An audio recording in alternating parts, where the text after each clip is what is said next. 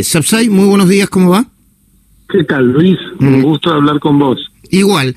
¿Por qué eh, es tan relevante, aun, aun, cuando todavía no haya, no, mm, eh, eh, no tengamos dictamen sobre el tema de fondo?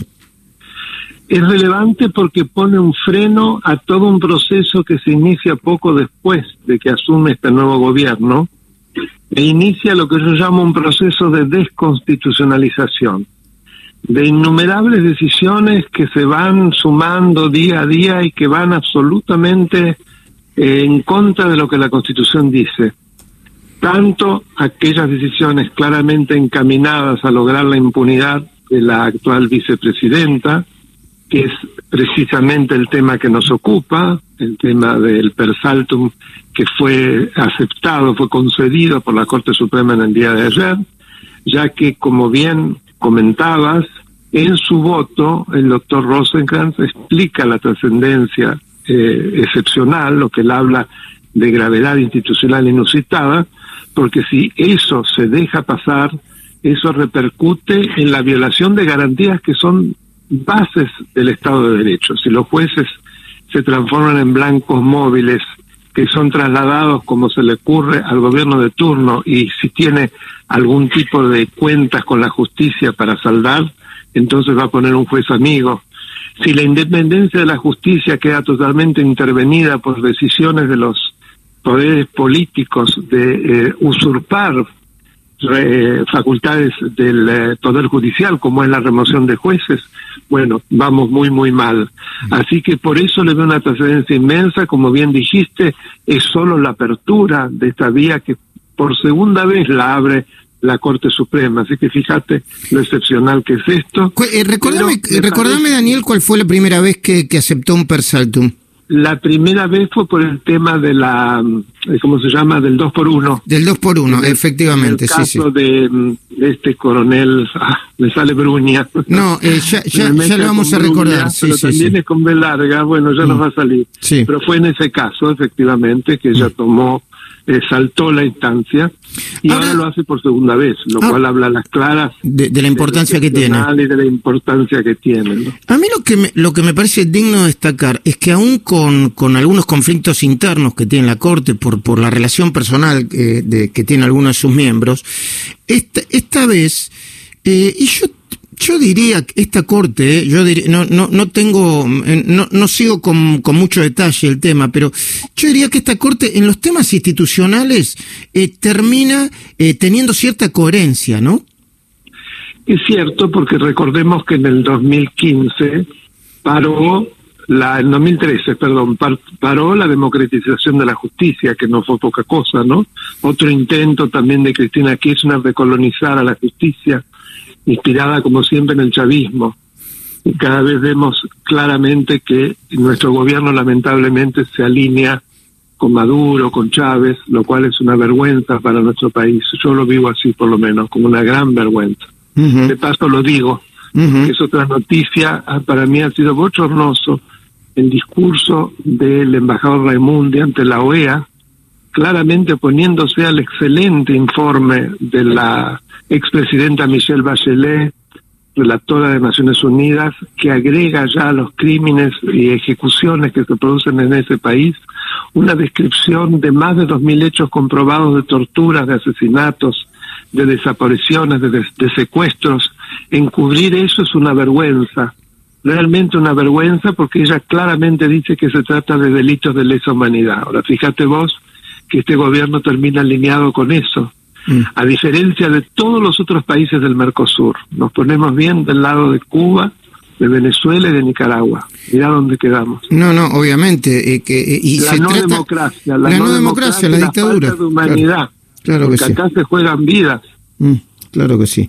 Ahora, Daniel Sapsay, eh, volviendo al tema de, de, la Corte Suprema de Justicia, eh, yo entiendo, por, por lo que vengo leyendo, que por un lado, ya eh, Rosati, eh, mm, eh,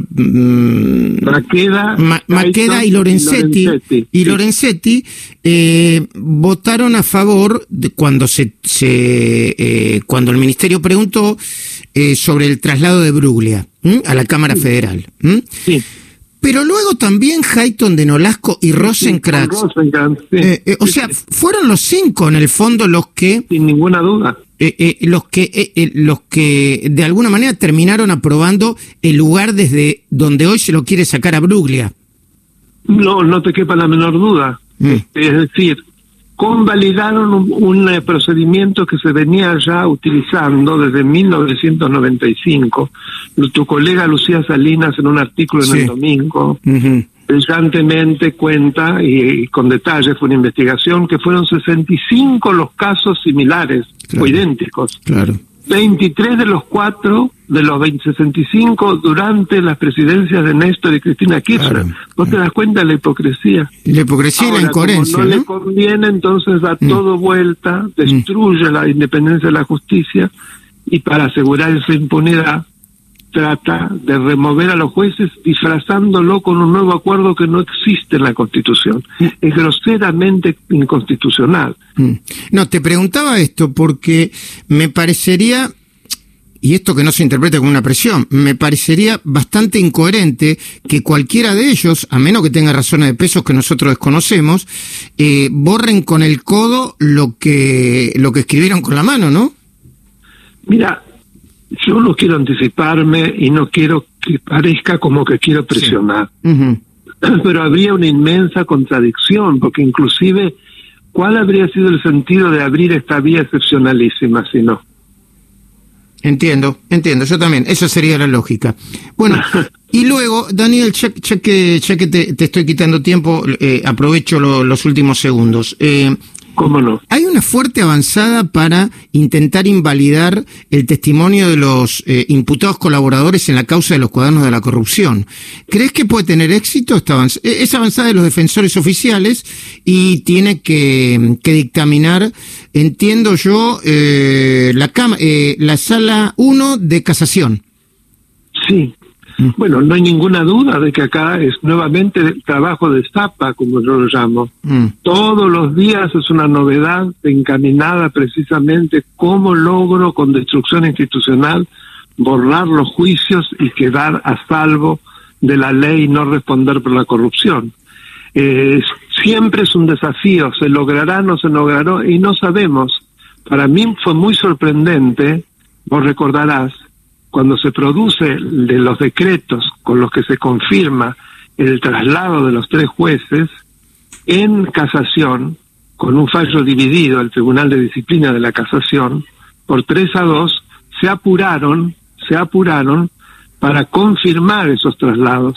Mm. No me extrañaron los votos de las juezas Ledesma y Figueroa porque son claramente kirchneristas de siempre. Lo que sí me extrañó mucho fue el voto del juez Borinsky. Mm. Mira, en todo este camino yo estoy tremendamente desilusionado de dos personas que siempre vi una conducta respetuosa de las instituciones.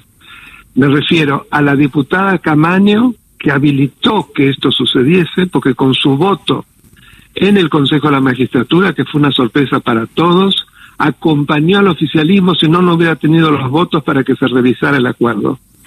Y después, el doctor Mariano Gorinsky, que es un ilustre penalista, que también cometiera un acto, además, a mi modo de ver, de gran deslealtad hacia sus padres, apurarse para ponerlos en su lugar y que se confirmara semejante institucionalidad. Recordemos esos dos nombres. ¿eh? Gracias, no, No, es amenaza ni nada, sepamos bien de quién de quiénes se trata. Claro, y, qué decisiones toma cada uno. Gracias, Daniel Sapsay. Recordemos también que mm, podés este, meterte en el canal de YouTube Daniel Alberto Sapsay eh, para mm, si, tenés alguna duda vinculada con temas de la justicia y sobre todo como especialista eh, constitucionalista que es. Gracias, Daniel. Gracias a vos, un gran abrazo. Hasta luego.